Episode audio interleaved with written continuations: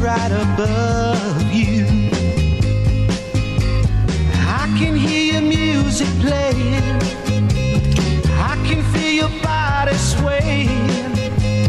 One floor below me, you don't even know me. I love you. Oh, my darling, not three times on the ceiling if you want me. Mm, twice on the pipe if the answer is no. Oh, my sweet. Ya estamos en el círculo de espera. Acompáñanos a tomar turno y hablar de béisbol con un toque relajado. Aquí empieza Círculo de Espera. de espera.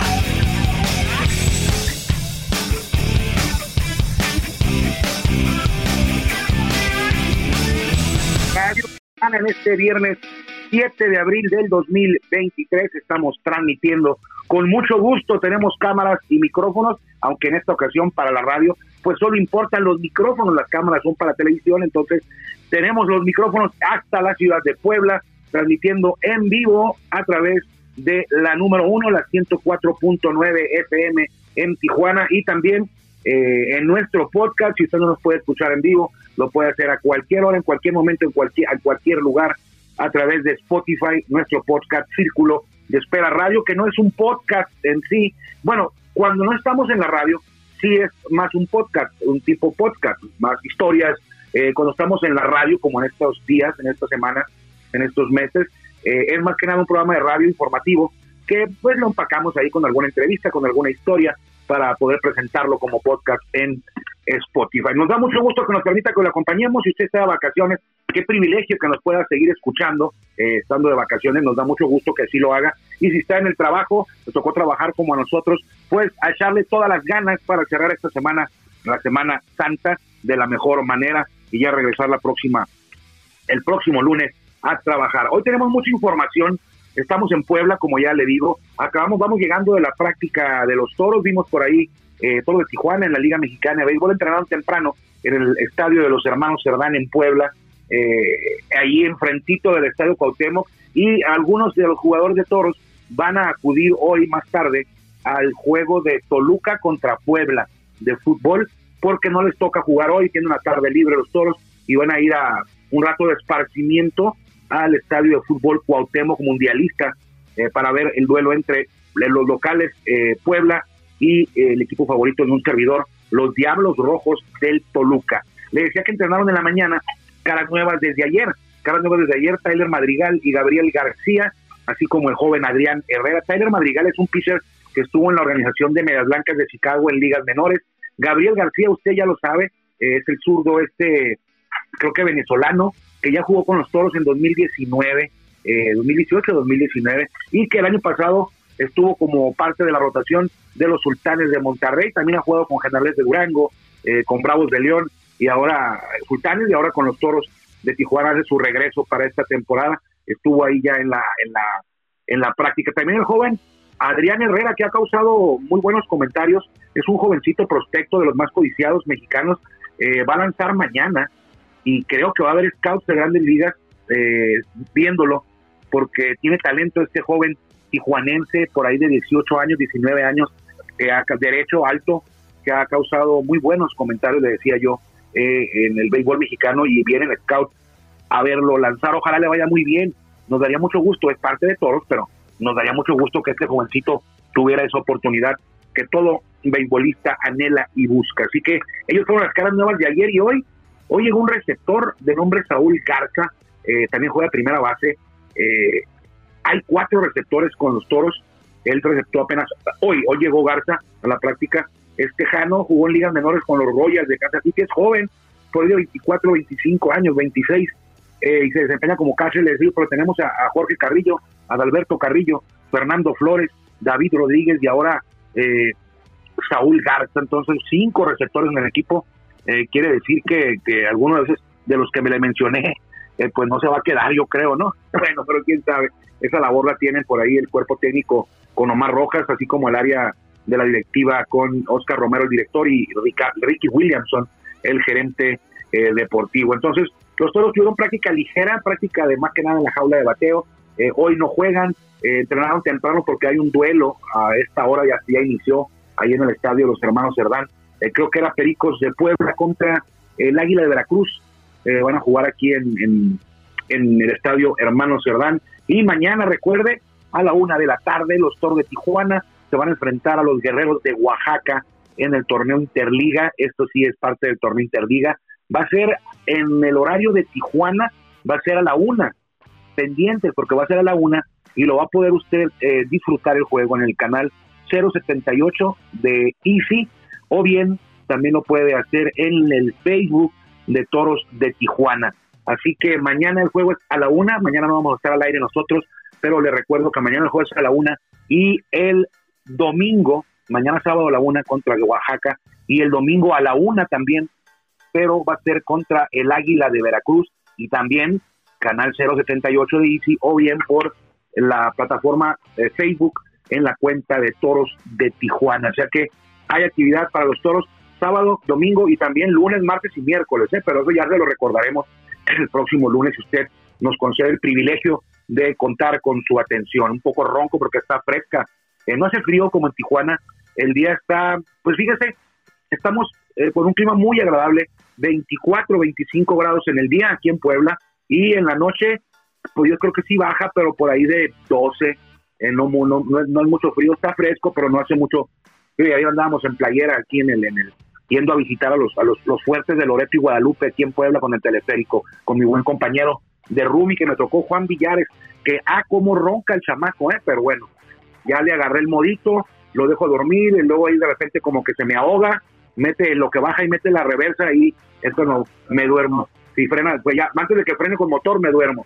Pero bueno, hoy mexicanos en grandes ligas, eh, ayer solamente creo que tuvo actividad Joey Meneses, se fue en blanco en cuatro turnos, Alejandro Kirk no, no fue requerido, los azulejos le ganaron a los rollos, pero hoy lanza nuestro paisano eh, José Luis Hernández Urquidi, o mejor conocido como José Urquidi, pero su nombre es José Luis Hernández Urquidi. Su segundo apellido es el que él utiliza, sus razones deberá de tener, pero bueno, se llama José Luis Hernández Urquidi. Eh, el duelo es, ya se está jugando en, horario de Tijuana, el duelo es a la 1.10 de la tarde, que que está como la, por ahí la segunda, tercera entrada.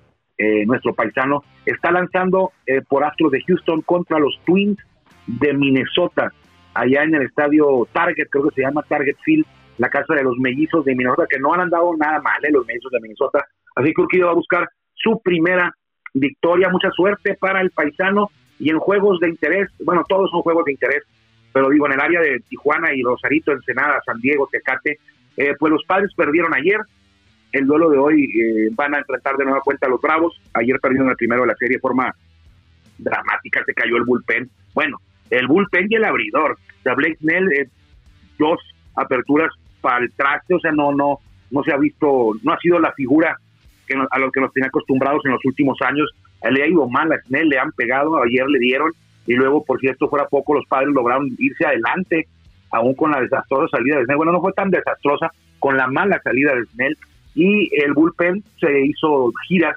eh, con Gil y el último creo que fue Grisman, y le, remontaron los padres, iban ganando por dos carreras en la octava, y los Bravos les hicieron tres en la octava y en la, novena para llevarse este triunfo eh, dramático en el inaugural allá, los dejaron tendidos a los padres. Fue el juego inaugural de los Bravos en su, en su casa, el Trust Field. Y eh, en otro frente, los Dodgers de Los Ángeles se van a medir a los Diamantes de Arizona. Eh, y este duelo de picheo que vamos a ver hoy, quizá lo pudimos haber visto hace 10 años y también era un duelazo de picheo. Se trata de Clayton Kershaw por los Dodgers y eh, Madison Boone Garner por eh, los Diamantes de Arizona, iba a decir los gigantes, porque ahí estuvo Madison Boone Garner.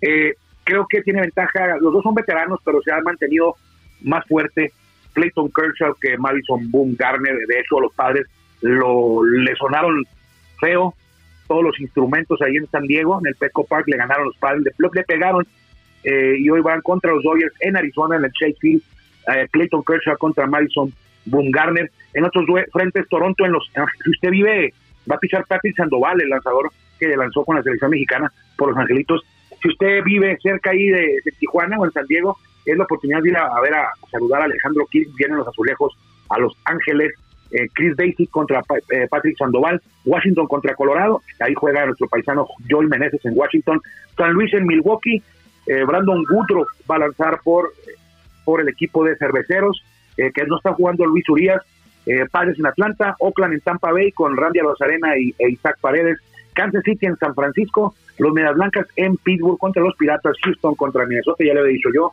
Marineros allá anda el cerrador mexicano Andrés Muñoz contra los Guardianes no de la Bahía, los Guardianes de Cleveland, eh, Nueva York en Baltimore, Baltimore está Ramón Urias, Cincinnati en Filadelfia y los Rangers de Texas, estos ya jugaron muy más temprano, de hecho sí ya, ya debe terminar el juego este. El Rangers de Texas contra Cachorro de Chicago, donde está nuestro compatriota Javier Azad, y la jornada había iniciado temprano con los Marlins de Miami en la casa de los Mets de Nueva York, si no le han cambiado el nombre, pues es el City el City Field de Nueva York, que me tocó conocerlo, pero no había juego, tuve que tomar el tour. Hay un tour que hacen ahí en los estadios, en casi todos los estadios de grandes ligas. Si no hay juego y usted quiere conocer las entrañas, el, el, dugout, el vestidor, eh, las cabinas de transmisión, todo, eh, vaya cuando no juegue el equipo en casa y le van a dar un tour. Cobran 15 dólares o por ahí 20, depende del, del estadio, depende del pato, la pedrada.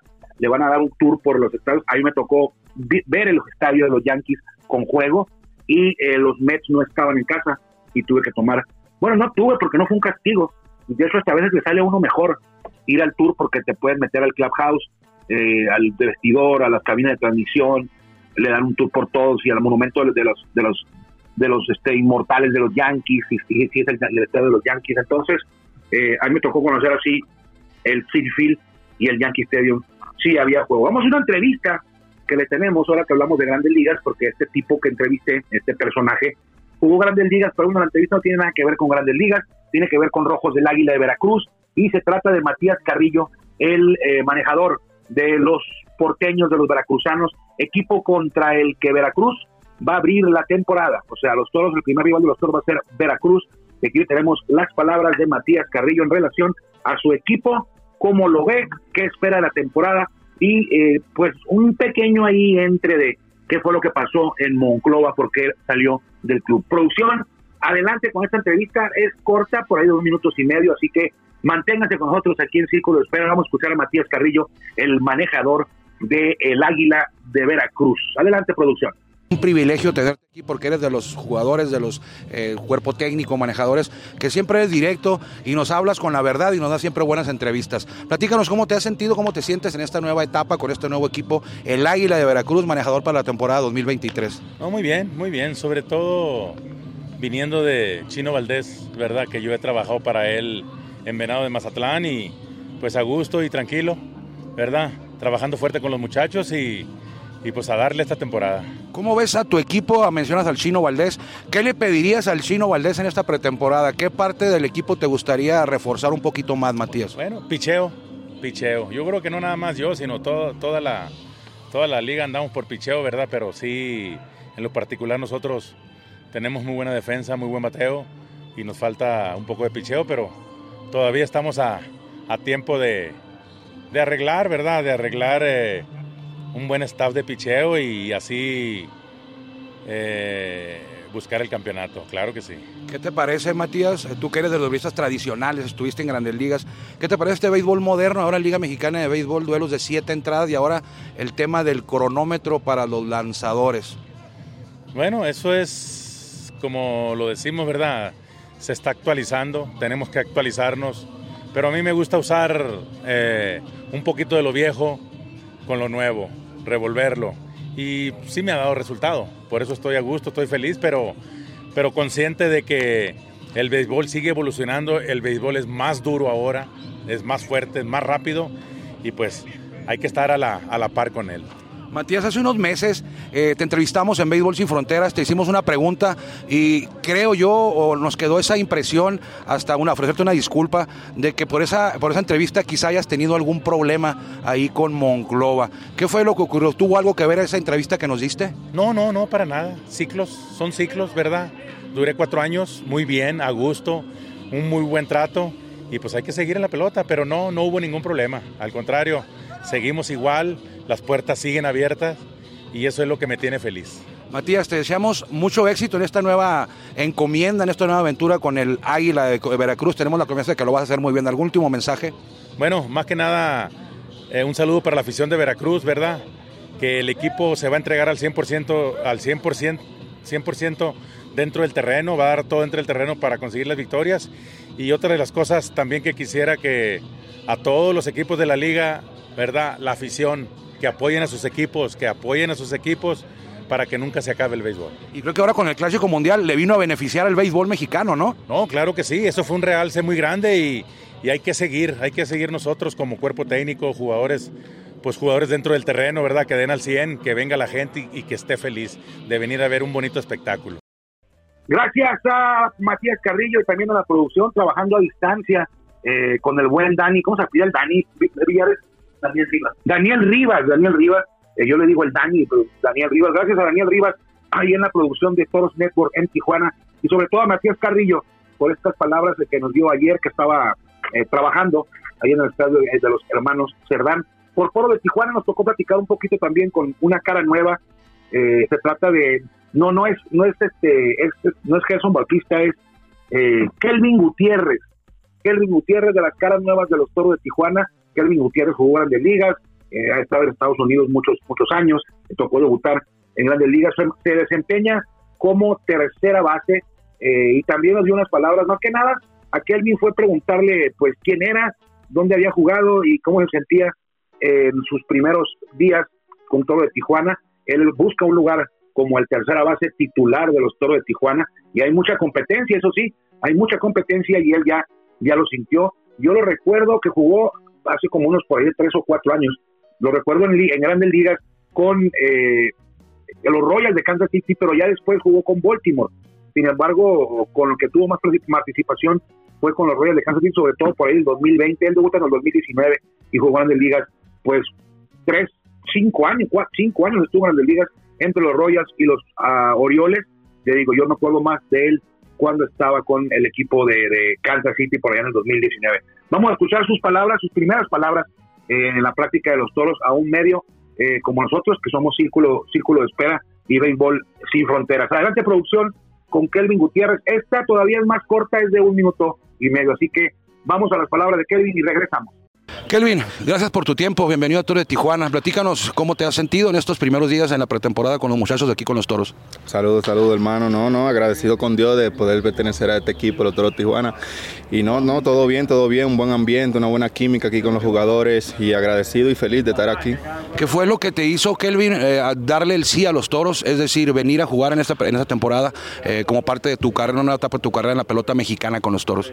Sí, tuve, yo eh, entendí que es una oportunidad que me da el béisbol, tú sabes. No tuve trabajo allá en Estados Unidos y los toros de Tijuana me hablaron y me brindaron la oportunidad de poder venir aquí a jugar y no agradecido con ellos por eso. Con tus nuevos compañeros que están aquí en la pretemporada, ¿conocías algunos? ¿Habías jugado con algunos antes? Sí, sí, conozco muchos, sabemos, muchos latinos, muchos dominicanos, venezolanos que hemos jugado en contra anteriormente y algunos mexicanos también. Y no, feliz, contento de estar con ellos y de poderlo ver.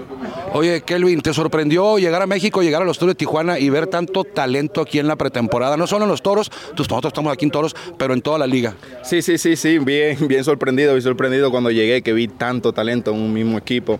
Los otros equipos también que hemos jugado hay mucho talento, pero como el equipo de nosotros hay un buen talento y una buena competencia, del cual es muy buena, muy buena. Kelvin, dile a la gente que apenas se está conociendo la afición de Tijuana, ¿qué posición juegas y en qué equipos has jugado, ya sea en Grandes Ligas o en el Caribe? Eh, bueno, yo soy tercera base, como tú dijiste, Kelvin Gutiérrez, vengo de jugar Liga Menores con Washington y Kansas y Grande Liga Kansas City y Baltimore. Un mensaje a la afición, Kelvin, por último. Eh, que nada, que nada, que agradecido y aquí estamos para dar lo mejor de nosotros y ponerlo a gozar en esta nueva temporada.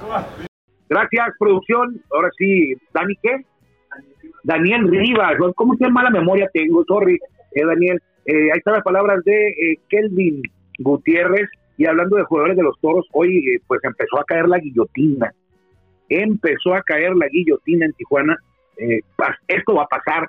Van, van a ir jugadores dejando el equipo. No pueden quedarse todos. Son 45, 46, 47 y el roster debe de ser de 30 y hoy se anuncia que ya fue notificado el jugador Francis Martes, el pitcher que estaba contemplado, estaba buscando un lugar en la rotación de los toros. Eh, dejó el equipo y se va a integrar a préstamo de toda la temporada con los eh, Bravos de León. Así que Francis Márquez pasa a los Bravos de León y fue de los primeros en llegar a, la pretemporada. Recuerdo que llegó desde el early camp a prepararse cuando no tenía el compromiso de arribar desde el early camp. Para ellos el compromiso es en cuando arranca la pretemporada formal y él fue de los primeros en reportar. Eh, me acuerdo de haberlo entrevistado y, decía que se sentía muy fuerte, que había trabajado todo el invierno para llegar en la mejor forma física a los toros. Sin embargo, eh, pues no pudo hacer el equipo. Va a ser prestado o ya fue prestado a los Bravos de León. El día de ayer, después de terminar el programa, me preguntaban por teléfono, por mensaje, eh, que si este arranque de Julio Díaz era el mejor en su corta trayectoria como abridor. Y aunque se me hace muy temprano para hablar al respecto, porque apenas van dos aperturas, pues vamos a, contestar a nuestro buen amigo que nos hizo la, la pregunta. Y vamos a ir primero al 2023 para poner el contexto, el, el, dato. Julio Díaz tiene dos aperturas en 2023 y ha ganado las dos. Eh, su próxima apertura es yo creo que es por ahí del domingo o lunes, tercera apertura, pero hasta el momento ha ganado las dos que ha tenido, las ha ganado, se ha llevado la decisión. Bueno, en 2022, Julio Díaz en sus primeras dos aperturas tuvo marca de 0-1. Se perdió una y no ganó ninguna. En el 2022, su segunda victoria para Julio Díaz fue hasta la quinta apertura. Quiere decir que el rendimiento que ha mostrado en este arranque del 2023 ha sido pues, muy superior en el tema de juegos ganados al del 2022. Sin embargo, para el 2021, lo damos un año más para atrás, eh, Julio Urias ganó también sus dos primeras aperturas, al igual que el 2023. Pero en la tercera se fue sin decisión Julio Urias. Entonces, si Julio, el Culichi, eh, gana el domingo o el lunes su tercera apertura, esa va a ser eh, el mejor arranque en su historia. Repito, eh, creo que es muy anticipado, apenas va arrancando la campaña y ya está haciendo comparaciones. Pero bueno, es la, euforia porque Julio ha ganado las dos, sí lo había hecho antes, en el 2021 ganó las dos, también se los ganó a y a los nacionales, pero en su tercera se fue sin decisión. Así que amigo, si Julio gana la que sigue, va a ser su mejor arranque eh, en, eh, en una temporada regular como abridor para Julio Díaz. Pero en ese año, ojo, Julio arrancó la temporada 4-0, ¿eh? 4-0 arrancó Julio en 2021, aunque se fue sin decisión en la tercera, para la cuarta ganó, la quinta se fue sin decisión y en la sexta volvió a ganar y arrancó 4-0. Pero bueno, en el tema de dos aperturas está empatado con el 2021 y en el 2000 y para la próxima apertura puede superarse a sí mismo en el tema de ganados eh, con más rapidez. Eh, hablando un poquito de la Liga Mexicana de Béisbol, a ver si me alcanza el tiempo. Eh, creo que ya no va a alcanzar, pero bueno, eh, creo, espero que eh, usted recuerda que en la Liga Mexicana de Béisbol, eh, en, en la última temporada, la del 2022, se implementó un sistema de siete entradas para, pues, para quedar bien con las cadenas de televisión, la Fox, que exigía a la liga que para transmitir los juegos eh, se tendría que asegurar que el juego iba a durar menos de tres horas. Entonces, lo que hizo la Liga Mexicana de Béisbol fue en martes y miércoles los duelos son a siete entradas, algo que ya ratificaron para la temporada 2023. Pero mi preocupación es con el cronómetro que ahora se va a implementar. Imagínese usted un juego de siete entradas, martes y miércoles, que andan durando por ahí de dos horas. Con el cronómetro eh, va a durar una hora y media, una hora cuarenta o menos. Y yo creo que eso es algo que no querían los propietarios de los equipos de la Liga Mexicana de Béisbol. Eh, creo que está muy exagerado. Una cosa es que un juego de béisbol que no dure más de tres horas, va, está bien, se puede entender. Hay gente que no puede estar en el estadio cuatro horas ni viendo la tele cuatro horas. La televisora no se puede comprometer a estar pasando cuatro horas un juego de béisbol. Entonces, está bien, menos de tres horas sí. Pero, ¿qué le parece a usted un juego de una hora y media como aficionado? Olvídense que los directivos le digan que, hay que fue un éxito que los juegos de siete entradas, y para ellos a lo mejor, pero nunca tomaron en cuenta al aficionado nunca lo toman en cuenta. ¿eh? ¿Cuándo le preguntaron a usted? Usted es el que consume. ¿Cuándo le preguntaron a usted si, si, que, si le gustaban los juegos de siete entradas para hacer una evaluación de eso? Nunca, ¿verdad? Pero a la hora que le piden que compre un abono, ahí sí, ¿no? Ahí sí lo toman en cuenta. Pero bueno, a mí lo que me preocupa es que puede llegar al extremo de un juego de béisbol profesional en la Liga Mexicana de Béisbol llegue a durar una hora y media o menos. Y va a pasar.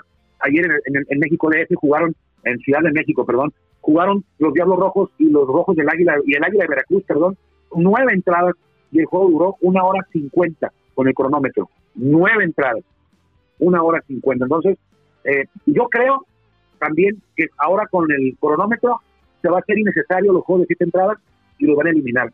Quizá no en esta temporada, pero en la otra. Y ojalá que hicieran en esta temporada. ¿Por qué no? O sea, si los resultados con el cronómetro, los juegos duran menos de tres horas, no se ocupan los juegos de siete entradas. Pero bueno, nos encontramos el lunes. Vamos a disfrutar el torneo Interliga, vamos a disfrutar Grandes Ligas y nos encontramos el lunes si usted así lo decide y por supuesto, si Dios quiere. Que le vaya bien.